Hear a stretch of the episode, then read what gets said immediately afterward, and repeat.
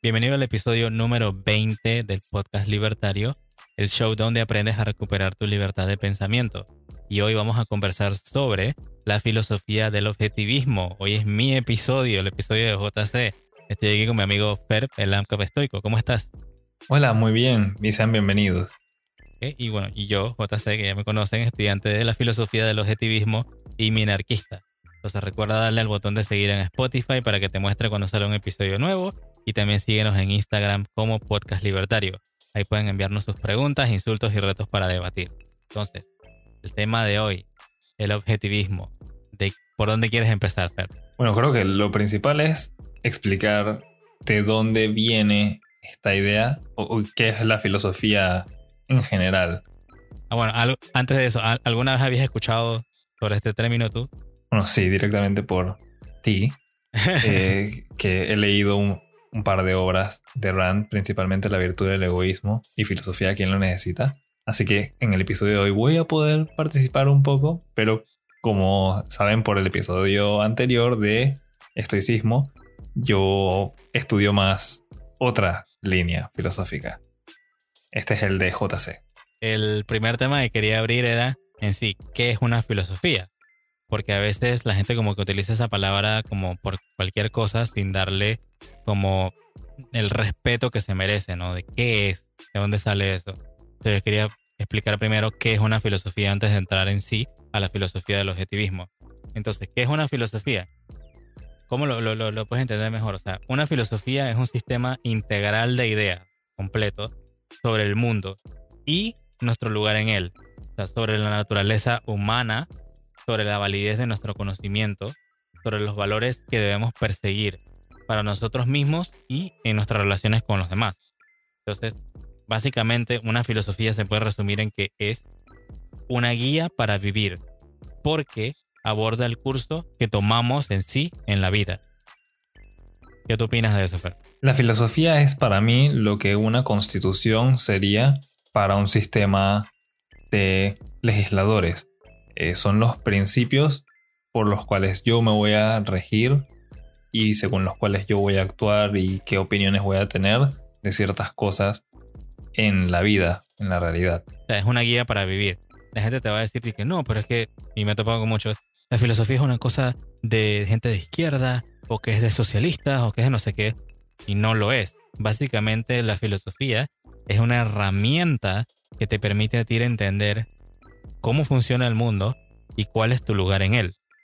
Cómo tú vas a ceder eso, esa herramienta tan importante de cómo pensar y cómo entender el mundo, y se la vas a ceder simplemente al otro lado. En vez de agarrarla, abrazar esas ideas y utilizarla y prepararte, ¿no? Como si fuera un duelo y utilizarla como, como las herramientas que es para construir eh, lo, que tú piensas, tus creencias y tus valores y todo, ¿no? Sí, y fuera de si uno ha estudiado alguna línea filosófica, todo el mundo naturalmente se podría decir que tiene alguna especie de filosofía inculcada en sí. Tal vez utilizan religión o utilizan otros, un grupo de conceptos y normas que la familia o su comunidad le ha impartido. Entonces al final del día no se le puede atribuir eso a un pequeño grupo de personas y nada más decir que solamente es de izquierda o solamente es de derecha o solamente es de, este, de esta gente. Es para todos. Tú necesitas siempre una base sobre la cual juzgar el resto de las acciones de las personas y las tuyas mismas. Luego vamos a conversar un poquito más de ese tema más adelante. Entonces, ya con esa, con esa definición y con ese resumen, entonces vamos a qué es el objetivismo. Y bueno, eh, de repente algunos se podrían decepcionar de eso y todo, pero lamentablemente no podemos cubrir todo el cuerpo filosófico del objetivismo en media hora, que es lo que normalmente hacemos, eh, o normalmente lo que tomamos en, en grabar un episodio. Entonces vamos a hablar de, de, para mí lo que son las ideas como más principales eh, o las que yo quería traerles hoy, que serían como las más básicas. Por lo menos en palabras de, ah, para el que no conoce, pero yo asumo que ya lo han escuchado, el objetivismo es una filosofía que fue creada por la autora Ayn Rand. Digamos que todo eh, lo que es el cuerpo filosófico este está condensado en su novela principal que es La rebelión de Atlas, que seguro que si son afines a la idea de la libertad o si han escuchado algo de eso, en algún momento alguien se las tiene que haber mencionado. esa, esa obra, ¿no? Entonces ella misma, voy a usar las palabras de ella misma, de cómo ella decía que no, se podía resumir todo porque, bueno, ella explicó lo que es la filosofía del objetivismo en una novela de más de mil páginas. Así que imagínate nosotros en media hora. Ella, citándola a ella, ella misma explicaba diciendo, mi filosofía es el concepto del hombre como un ser heroico, con su propia felicidad como el propósito moral de su vida, con el logro productivo como su actividad más noble y la razón como su único absoluto. Para mí, ese, aunque, aunque no puedas darle toda la... O puedes meter todo en, algo tan resumido, está muy bien estructurado. ¿Por qué quiere decir eso? Que el hombre es un ser heroico. ¿Qué quiere decir eso? Que lo que tú busques, o sea, el objetivo que tú tengas en la vida, deberías tratarlo como si fueras un héroe luchando en una batalla. O sea, como verte como alguien noble, como alguien capaz. En vez de otro tipo de filosofías que de repente te dicen, no, que tú no puedes entender nada, que tú no eres nadie, que tu vida no vale nada. O sea, ella te pone como un héroe. O sea, el objetivismo te pone como un héroe. Y también es el único que yo he visto, bueno, también junto con el estoicismo, que no te ponen un límite a tu entendimiento. O sea, hay muchas filosofías que te dicen que tú hay cosas que simplemente no vas a llegar a saber nunca porque así es. Y tu, tu capacidad es, limitada. Entonces, yo acá metiendo el estoicismo, él te dice que no, tú tienes que siempre tratar de comprender las cosas que te influyen. Y, siempre no es de entender y no, sino sobre qué tienes control y sobre qué no. Y acá en el objetivismo es, tienes entendimiento para todo. Nada más tienes que hacer uso de la razón. No hay un límite de nada. Siguiendo con el mismo resumen, la, otra parte que te dice, o sea, tu propia felicidad, tú que me estás oyendo ahorita mismo, o sea, tu propia felicidad es el propósito moral de tu vida. O sea, búscame otra filosofía donde te coloquen como que tu deber moral, tu, tu, tu búsqueda, tu propósito en la vida es tu propia felicidad. O sea, lo que a ti te haga feliz es si tomar whisky, aprender de eso, si dar clases, si, escalar una montaña, el Everest, lo que sea. O sea, lo que sí te ocurra que te hace feliz, perseguirlo, es tu propósito moral en tu vida. Y tú deberías dedicar tu vida a eso, a buscar tu felicidad. O sea, yo no he encontrado otra filosofía. O sea, sí, yo respeto mucho el estoicismo, el estoicismo me, metió en todo esto. Y, y, esa es una que siempre vamos a, a mencionar. Pero de las otras que hay, siempre es como que confuso, como que tú no sabes qué te dicen, qué buscan, cómo te ayuda eso. Y a mí me encanta el objetivismo porque o te trae estas ideas prácticas a la tierra, o sea, a la vida diaria. Y te dice de que, eh, hey, o sea, te justifica tu existencia, de que tú dices, es verdad, o sea, yo merezco ser feliz y puedo ser feliz. Y no necesito, o sea, de que más nadie me diga ni me guíe ni nada, sino que yo puedo buscar mi propia felicidad. O sea, para mí esa es una idea que tiene mucho poder, ¿me entiendes? No solamente que puedes, sino que deberías y es lo correcto. Y para mí eso fue el mayor impacto que tuvo el haber leído La virtud del egoísmo. O sea, es moralmente correcto ser egoísta y ah, Rand lo menciona en el libro así, de que uno tiene un falso entendimiento de lo que esa palabra significa y eh, pues la filosofía del objetivismo gira bastante en torno a esta idea del egoísmo que no se debería entender, parafraseando un poco, no se debería entender como simplemente tratar de sacar beneficio a costas de otros. Incluso para los que hablamos español, si lo buscan en la Real Academia, dice que es el poner los intereses propios por encima del de los demás no quiere decir que vas a utilizar a las otras personas o aprovecharte de ellas, sino que mi felicidad es prioritaria antes que otra persona, basándome entonces en mis acciones. Yo no me tengo que preocupar porque el resto de la humanidad sea feliz y contenta antes que yo lo sea. Yo me puedo preocupar porque yo sea feliz y después puedo ayudar a las demás personas. Que es lo que siempre uno se repite y por eso, aquí es donde uno empieza a ver que el objetivismo está conectado mucho con la realidad y, es bastante práctico. Siempre te dicen, tú no puedes amar a otra persona si no te amas a ti mismo primero. Pues es el ejemplo perfecto. Como tú esperas estar feliz en una relación, por ejemplo, si tú mismo dices que yo no soy suficiente y yo estoy mal, etc. Y aquí es donde se empieza a ver entonces lo práctico que es este tipo de filosofía y lo muy, de nuevo, conectadas con la realidad objetiva. Y creo, tal vez JC me puede corregir ahí, eh, parte de eso es la razón por la que el nombre es objetivismo. Te, me estás adelantando, pero sí, esa es la idea, esa es la idea principal. Entonces, bueno, continuando con lo, con, con que estaba resumiendo, la siguiente parte que ella dice, el con el logro productivo como su actividad más noble.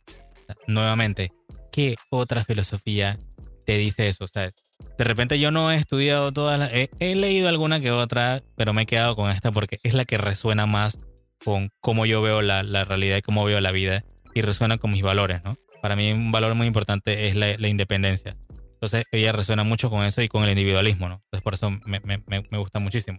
Entonces, o sea, el logro productivo como tu actividad más noble. ¿Qué quiere decir eso? Que tu trabajo, lo que tú busques hacer, si tú eres artesano, si tú eres cocinero, si tú creas contenido en internet, si creas podcast, si creas eh, videos de YouTube, si creas algo eh, con, tus propias manos, con tu propio cerebro, con tu mente, o sea, eso es una actividad productiva, es un logro productivo que tú haces. Y eso es noble, eso es algo de admirar, eso no es alguien que tiene que ver que ver y decirte de que es que tú tienes que ser más humilde, porque estás orgulloso de tu trabajo. Hey, porque a mí me costó, ¿no? Me costó aprender esto, me costó hacer este, todo este trabajo. Y hey, tú tienes derecho a, ser feliz y a sentir de que esa actividad es algo bueno para tu vida, Entonces por eso es que, como, decía, me encanta esa, esa parte, ¿no?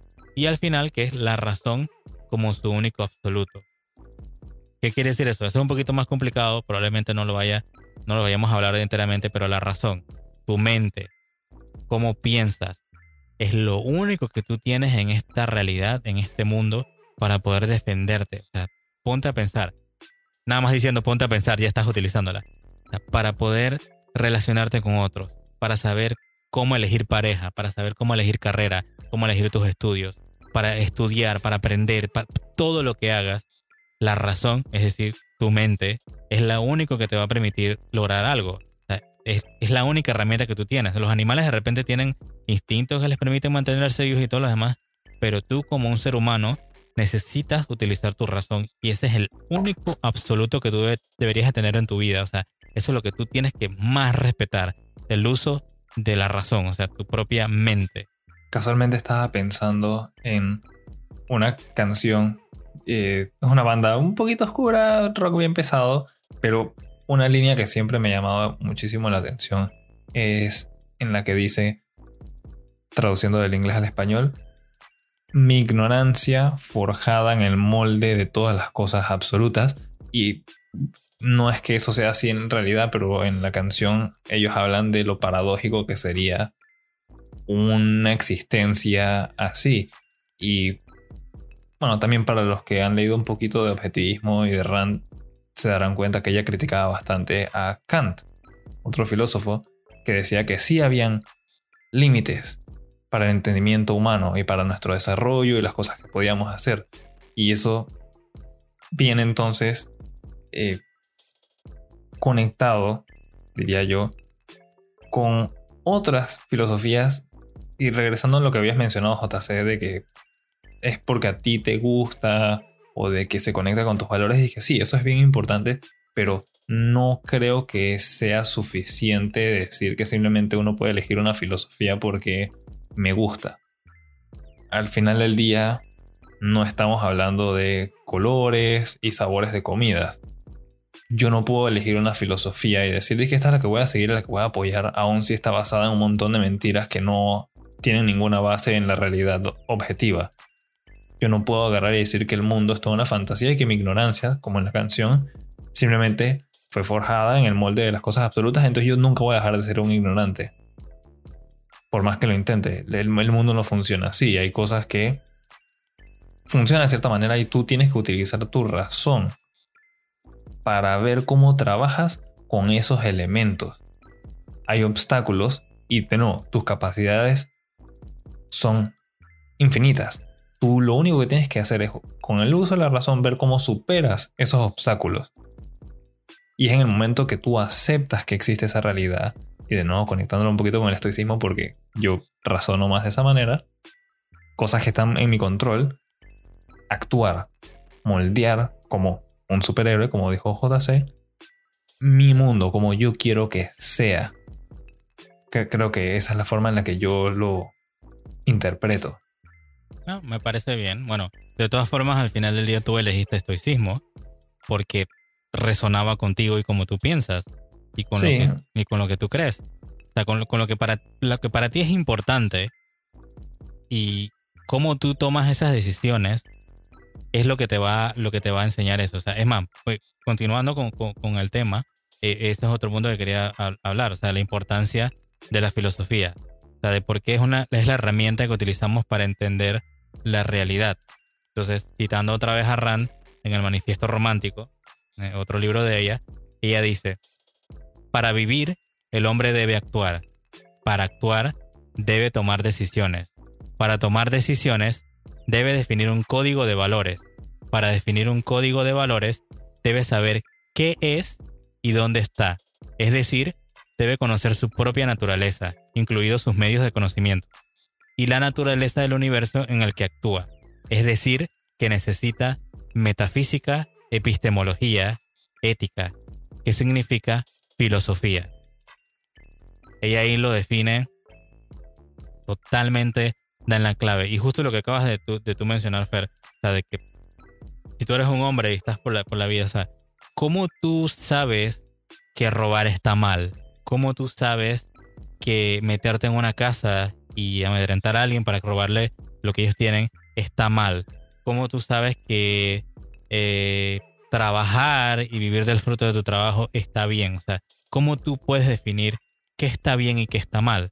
Para poder definir qué está bien y qué está mal, que es el terreno de la ética, tú necesitas, y nunca vas a poder escapar, necesitas filosofía. Y ese es el punto que quiero llegar. La gente escapa de ella. Y, ese es el objetivo que quiero llegar al final con este episodio. De, y por qué nosotros le hablamos de estoicismo y de minimalismo y de todas estas, estas cosas. Porque esas son herramientas que les ayudan, que te ayuda a ti que me estás oyendo, para saber cómo vivir. O sea, son guías para saber cómo vivir. Al final del día tú tienes que ver de cuál, o sea, qué te gusta, qué, qué resuena contigo, qué puedes tomar de todos lados que te ayuden a ti a vivir de una forma mejor, siempre pensando en lo que te haga más feliz, ¿no? Entonces me encanta esa parte que dice de que, o sea, tú tienes que saber que para, para actuar, antes de actuar, de tomar esas decisiones, necesitas tener un código de valores. O sea, si tú me dices a mí que yo soy un tipo honesto, eh, soy un tipo trabajador, soy un tipo independiente, o sea, ¿cómo tú me demuestras eso? Y es mediante tus acciones, ¿verdad? O sea, si yo digo, Fer es un tipo muy honesto y resulta que mañana lo veo robando al vecino, no creo que sea muy honesto, ¿no? O que se dan cuenta que estoy diciendo una mentira. Y entonces ya, ya ves, o sea, nada más con decirme que, que, que, eres, que eres honesto y robas, mentiste y encima de eso eres un criminal. eres una escoria. ¿No? Entonces, todo hombre, todo ser humano, necesita un código de valores. La gente dice que no, pero por, lo mismo, o sea, cómo tú consigues un trabajo. O sea, si tú eres impuntual y resulta que una de las cosas más importantes del trabajo es ser puntual, estás fallando en ese valor.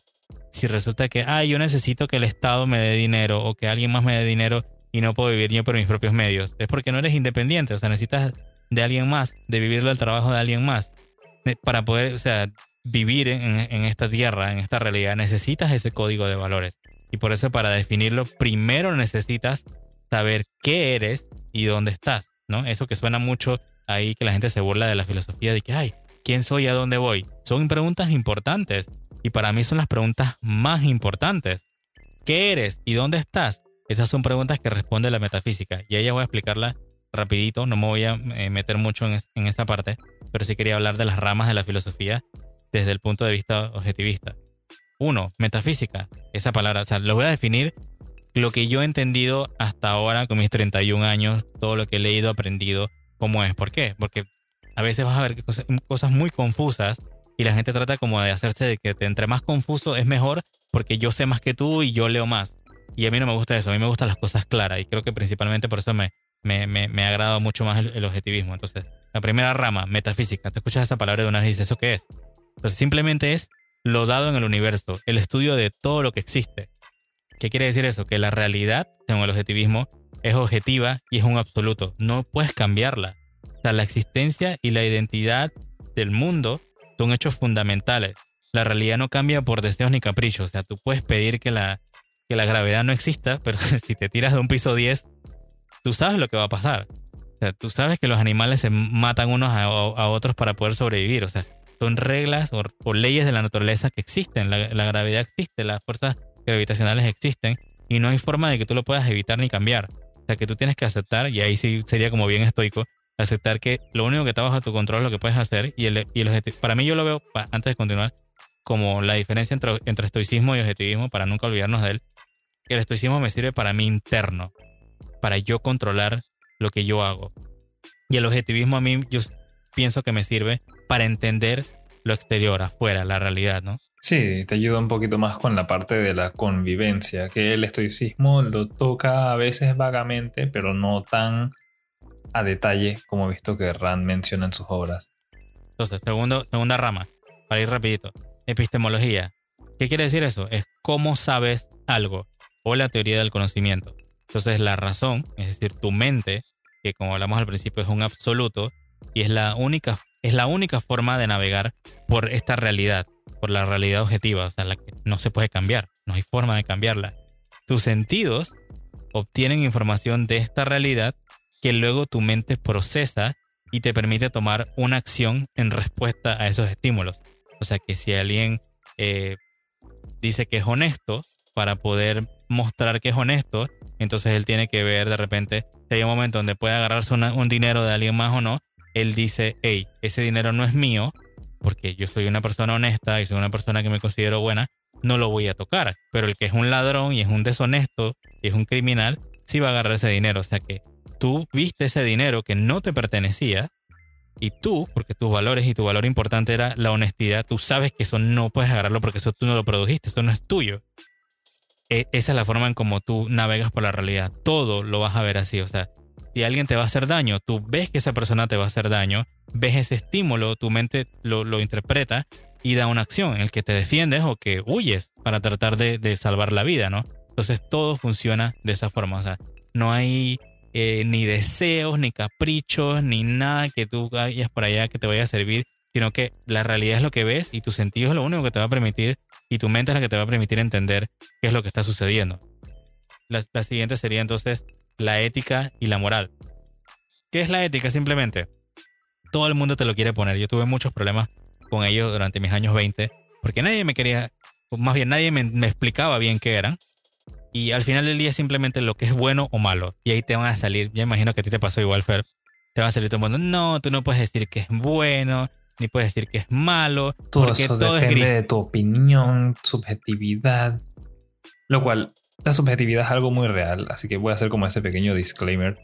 Sí, existe la subjetividad, sí, funciona para toma de decisiones, pero un punto que quiero dejar bien marcado, es cierto, no tienes que elegir objetivismo o estoicismo porque nosotros lo decimos, pero una manera que yo creo es fácil de, darse cuenta si la filosofía que estás estudiando es buena, es si la puedes aplicar y las premisas que te está dando concuerdan con la realidad que tú puedes observar.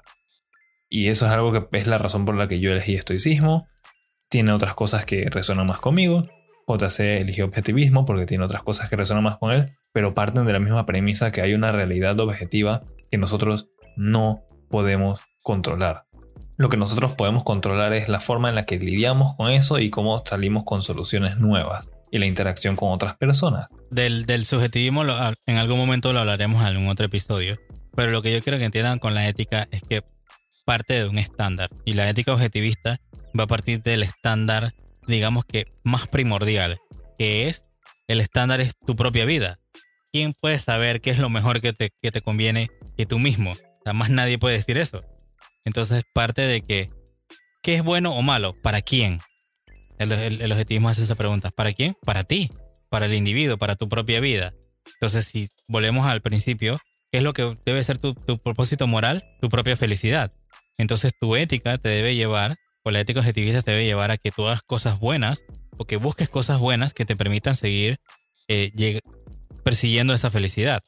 Eh, te dice en la, ética objetivista que todo lo que te permite seguir viviendo es bueno y todo lo que no, o sea, lo que te hace daño a tu vida es malo. Y todo eso, o sea, de lo que, lo que es bueno para ti, sin sacrificar a los demás para tus fines, ni sacrificarte para los fines de los demás. Para mí, como dije nuevamente, es una idea muy pesada, y muy poderosa, porque no hay nadie que yo, que yo haya encontrado que te hable tan claro, que te diga, hey, no hay grises. Porque, usemos ese ejemplo tonto de los colores. ¿Cómo, ¿Cómo se forma el gris? No es combinando negro y blanco, eh, negro y blanco, ¿no? Sí.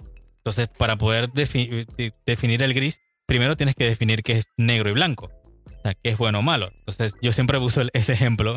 De repente, si alguien que, que me escucha me conoce en persona, sabe que yo siempre uso ese ejemplo y, y, y lo, voy a tirar igual para ver qué tú piensas, Fer. Imagínate que hay un criminal que entra a tu casa y estás tú eh, con, tu familia, con tu familia y tienes un, una hija. Y resulta que viene el criminal este, le mete un tiro a tu hija y viola su cadáver. Durísimo, suena horrible, es lo peor que le, que le podría pasar a, un ser humano. Entonces yo te digo a ti, lo que te pregunto a ti, lo que hizo ese criminal, que no solamente era un criminal, sino un asesino y un violador, ¿está bien o mal? ¿Qué tú dices de eso, Fer? Está mal. Terminó con la vida de otra persona. Pareciera una idea que la gente, no sé, lo le da miedo, es como revolucionaria para los demás, pero hey, es sencillo. Tu vida es lo más importante y por ende tu vida también la de tu familia, ¿no? Tú vas a cuidar tu vida y vas a cuidar la vida de tus seres queridos. Y si viene alguien y le hace daño y no permite que sigan sobreviviendo y, no permiten que puedan seguir su, búsqueda de la felicidad, es algo malo, tan sencillo como eso. Entonces a mí, no sé por qué cada vez que yo hablo de esto con otro tipo de personas y hasta con otros libertarios, se les choca tanto. Pareciera como que, es más, pongo, te pongo un ejemplo. Yo hablaba con un chico, creo que era de Argentina, y el man me decía de que es que yo no puedo saber lo que es bueno para mí, porque yo no sé, yo me siento que estoy perdido y no tengo rumbo y yo no sé qué hago en esta vida. Yo dije, bueno, o sea, lo único que yo te puedo recomendar es, hey, reflexiona sobre tu vida, piensa dónde estás, o sea, piensa en tus padres, en la gente que te quiere, en tus amistades y todo lo demás. Piensa qué tú quieres de la vida, o sea, tú quieres estudiar, quieres trabajar, quieres tener, no sé, un perro, una casa, una novia, o sea, algo. O sea, porque cuando tú empiezas a pensar en eso y en buscar esas cosas, es que tú puedes como trazar un camino que te lleve a ella. Tú no puedes decir que, ay, es que me siento perdido, no sé qué y tal cosa, y dejarlo ahí. Porque imagínate, o sea, vivirías en un mundo de caos el resto de tu vida. ¿Qué harías? No puedes hacer nada. Vivir en total incertidumbre. Ajá, eso es una locura. Dejárselo todo al chance. Parece que eso no es una buena forma de vida. Regresamos al principio, todo el mundo necesita una filosofía y las personas que piensan de esa manera es porque generalmente no tienen una. Todos se lo quieren dejar como al destino, a la vida, a la providencia. Y si tú no tomas control de tu vida, créeme, ¿y cómo tú vas a andar como un bote a la deriva? ¿Dónde tú vas a terminar? Te reventándote contra las piedras probablemente. que te lean la mano y unas cartitas. Bueno, entonces, y la, última rama que digamos que quería hablar es la política. Y yo lo veo más que todo como en cómo te relacionas con los otros. Para, para el objetivismo, y es lo que yo entiendo, solo hay dos formas de obtener lo que tú quieres. Una, que para mí es la inmoral, es usar la fuerza. Y la otra es usando la razón. Para de repente alguien que haya escuchado uno de los episodios anteriores, una vez hablamos de eso, de una granja hipotética, donde Fer tenía sus tomates y yo tenía mis papas. Y para poder yo obtener tomates, porque quería tomates de los de Fer, ¿qué yo podía hacer? Irme con un garrote y agarrarlo allá y romperle la cabeza y agarrar los tomates y quedarme con ellos y ya. Pero después no había más nadie que produjera tomates y ya dañé la fuente de los tomates porque yo no sé eh, lidiar con los tomates. Entonces, la única forma de que yo pueda obtener esos tomates y que podamos vivir en paz es que yo agarre mis papas y se les intercambie con, con los tomates, ¿no? Entonces, eh, yo tengo que producir primero algo de valor para poder intercambiarlo voluntariamente con otra persona, o sea, intercambiar valor con valor. Y se llegó a esa solución por medio del uso de la, la razón. razón. Exacto, la fuerza, usar la fuerza, o sea, coaccionar o, utilizar la violencia como otro, contra otro ser humano es poco ético, o sea, es inmoral. No solamente es inmoral, malo, etc., es una solución inviable a los problemas. No es sostenible a largo plazo, ni siquiera a corto plazo. Una, por eso estoy explicándolo rama por rama, una detrás de otra, porque una es la base que va a permitir que tú puedas entender la que sigue. Entonces, ¿por qué quería llegar a lo de la política? Porque, como dije, solo tienes dos formas de relacionarte con otros seres humanos. Mediante un garrote con la fuerza y la violencia, o intercambiando cosas de forma voluntaria y para poder hacerlo necesitas usar la razón en tu mente para producir. ¿Y qué significa eso? ¿Por qué quiero llegar al final de esto? Porque solo hay un sistema político que permite los intercambios voluntarios y que encima de eso sanciona el uso de la fuerza y la violencia. ¿Y cuál es ese sistema, Fer? El capitalismo. Aunque les duela, no hay otro. Ya hemos probado, como dijimos una vez, corporativismo, mercantilismo, feudalismo, socialismo, comunismo. Ah, no, no era verdadero comunismo, no era verdadero socialismo. No importa. Pero al final del día tienes de un lado gente que sale de la pobreza mediante su trabajo. ¿Por qué? Usan su mente para trabajar, para estudiar, para hacer, para producir. Y mediante eso tú puedes lograr tener lo que tienes ahora. Es más, el que me está escuchando ahorita mismo, tú que me estás oyendo, no sé, de Argentina, Chile, España, de todos los lugares donde nos escuchas, hasta en China nos han escuchado, qué cosa más extraña. Ponte a ver a tu alrededor lo que tú tienes. Si estás enfrente de tu computadora si estás escuchando esto desde un celular, si estás mirando la televisión mientras eh, eh, aparentas que estás oyendo, te apunta a ver todo lo que tú tienes a tu alrededor. Alguien más lo produjo. Y para tú poder tenerlo, si tú trabajas, ¿qué hiciste? Tuviste tú que producir algo primero, tu trabajo, ya sea que vendiendo algo o, o haciendo servicios o algo por el estilo, tuviste que producir primero para después ir a la tienda de alguien más y poder comprarlo. Tú no fuiste allá con un arma o con un garrote a, comprar tu televisión o a comprar tu celular. Entonces, la única forma de que eso funcione es mediante esos intercambios voluntarios. Por eso es que nosotros defendemos tanto el capitalismo. Y de esta forma, mediante el objetivismo, y por eso para mí, como, como dije al principio, es tan poderoso, es porque mediante la filosofía, mediante estos bloques que yo le llamo como bloques filosóficos mediante la metafísica, mediante la epistemología, mediante la ética, la moral y la política, tú llegas siempre al único sistema que es moral, al único sistema que permite a los individuos intercambiar voluntariamente sin utilizar la fuerza, porque la fuerza es penada por ley o, o como lo prefieras. ¿Por qué? Porque es inmoral, es malo robar, es malo hacerle daño a los demás. Y esa es la realidad. Muchos dirán, no, que, sí, que, que no se puede, pero es la realidad, por más que te duela, el único sistema que lo va a permitir es el capitalismo. Y por eso yo quise hacer el episodio de hoy, porque quería llegar a esa idea, cómo llegas a través de la filosofía al capitalismo. Y a los defensores de la libertad y a los defensores del capitalismo que me están escuchando, tienen que elegir una buena filosofía, tienen que defenderla, tienen que hablar, tienen que, o sea, jamás quedarse callado. Porque si tú te quedas callado ante una injusticia, ante un, sistema injusto, básicamente le estás dando tu aprobación a, los, malos. Le estás cediendo todo. Cuando dices que la filosofía es de los, de, los izquierdistas, le estás cediendo todas las herramientas que nos permiten entender la realidad. Entonces tienes que volver a retomar todo eso y si tú te consideras un defensor del capitalismo, por lo menos yo recomendaría y te sugiero que estudies objetivismo, para que entiendas bien cómo funcionan los engranajes de la realidad, como a mí me gusta llamarlo, y entonces puedas ayudar a otros también a entender estas ideas. Es bastante material. pero. Vuelvan a eh, escucharlo. Eh, si no, echen para atrás, no hay problema. Yo traté de hacerlo lo más simple posible. Pero ustedes me entienden. Hay mucho más, pero yo también, con lo poco que he leído, y siento que tengo que leer más, porque al final del día es la base de todo. No puedes esperar tener éxito y felicidad en tu vida si tus propios principios están vueltos, ¿sabes? Como una telaraña. Claro. si no tienes un, código de valores, ¿cómo tú sabes cómo hacer las cosas bien o mal? ¿Cómo tú sabes cómo vivir? Siempre vas a estar en duda de que si lo que hiciste hace unos minutos estuvo bien, estuvo mal. ¿Qué voy a hacer? Eh, y, con el tema de la política, ¿cómo yo sé, por ejemplo, si una ley es buena o mala? Fácil no, ya con lo que definimos aquí, bueno, principalmente JC, la ley está dando espacio para que se haya, se haga uso de la fuerza y termina haciéndole daño a una persona? Si la respuesta a esa pregunta es sí, pues entonces esa ley está mal. Es así de sencillo. Si permite que la gente sea libre y pueda intercambiar voluntariamente, es buena.